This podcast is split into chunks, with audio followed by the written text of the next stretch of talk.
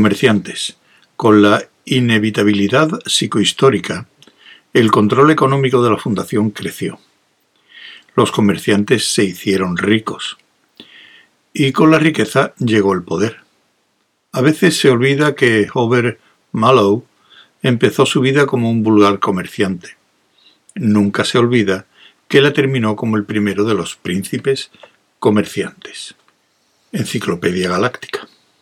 Joran Sut juntó las puntas de sus dedos que revelaban una cuidadosa manicura y dijo Es como un rompecabezas. De hecho, y esto es estrictamente confidencial, puede ser otra de las crisis de Harry Seldon. El hombre que había enfrente de él sacó un cigarrillo de su corta chaqueta esmirniana. No lo crea, Sut. Por regla general, los políticos empiezan a gritar crisis de Seldon en todas las campañas para la elección de alcalde. Sut sonrió debilísimamente. Yo no hago ninguna campaña a Malo. Nos enfrentamos con armas atómicas y no sabemos de dónde proceden. Hover Mallow de Esmirno, maestro comerciante, fumaba sosegadamente, casi con indiferencia. Siga. Si tiene algo más que decir, suéltelo.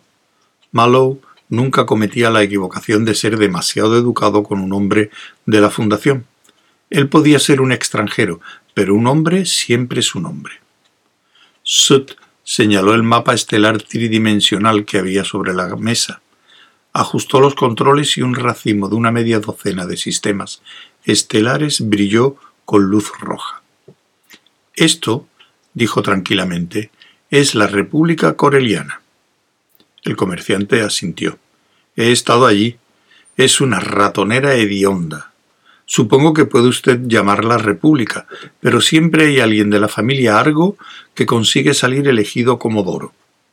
Y si da la casualidad de que no te gusta, te ocurren cosas.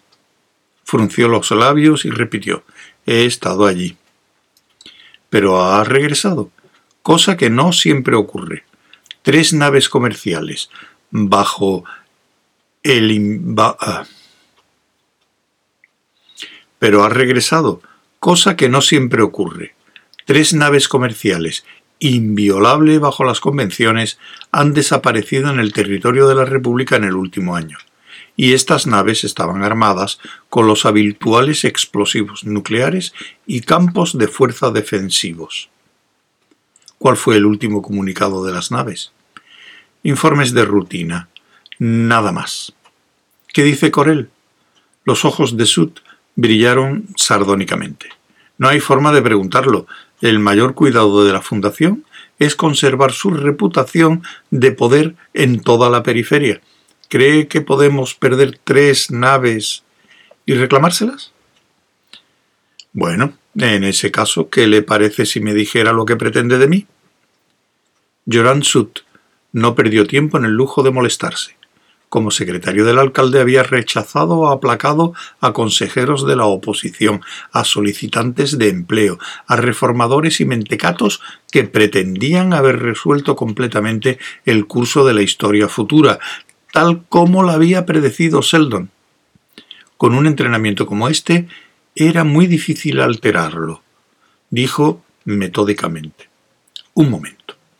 Fíjese, la pérdida de tres naves en el mismo sector y el mismo año no puede ser accidental, y la energía atómica solo puede ser conseguida con más energía atómica. La pregunta que se plantea automáticamente es si Corel tiene armas atómicas, ¿de dónde las ha obtenido? ¿Dónde? Eso es lo que yo digo. Hay dos alternativas. O los corelianos las han construido ellos mismos. Mala deducción. Muy mala. Pero la otra posibilidad es que nos hallamos ante un caso de traición. ¿Lo cree usted así? La voz de Mallow era fría. El secretario dijo con calma No hay nada extraordinario en esta posibilidad. Desde que los cuatro reinos aceptaron la convención de la Fundación, hemos tenido que enfrentarnos con grupos considerables de poblaciones disidentes en todas las naciones. Todos los antiguos reinos tienen sus pretendientes y sus antiguos nobles, que no pueden amar a la fundación. Quizá algunos de ellos se hayan decidido a actuar. Mallow había enrojecido. Comprendo. ¿Hay algo que quiera decirme? Soy esmirniano. Lo sé. Es usted esmirniano, nacido en Esmirno, uno de los cuatro antiguos reinos es un hombre de la Fundación únicamente por educación. Por nacimiento es usted un extranjero.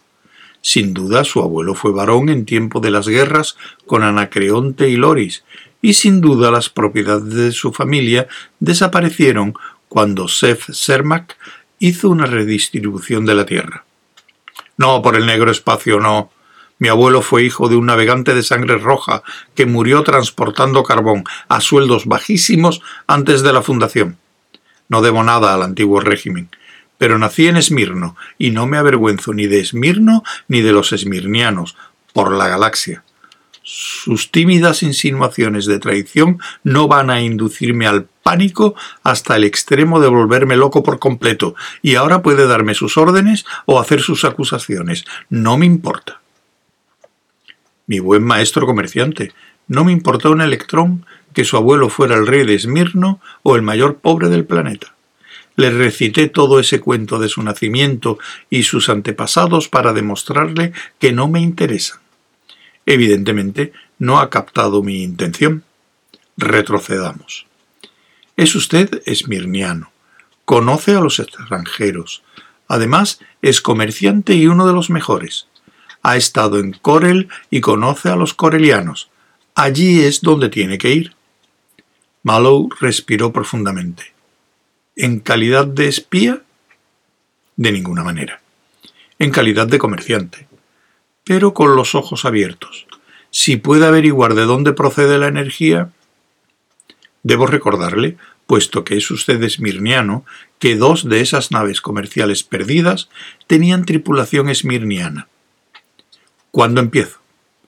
¿Cuándo estará lista su nave? Dentro de seis días. Entonces, dentro de seis días. Entonces, tendrá todos los detalles en el almirantazgo. De acuerdo. El comerciante se levantó, le estrechó la mano enérgicamente y salió de la habitación.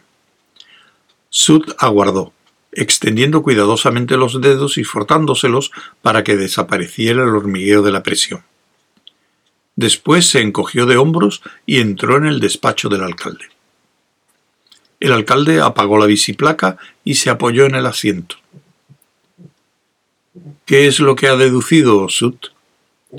Podría ser un buen actor, contestó Sut, y miró pensativamente hacia adelante.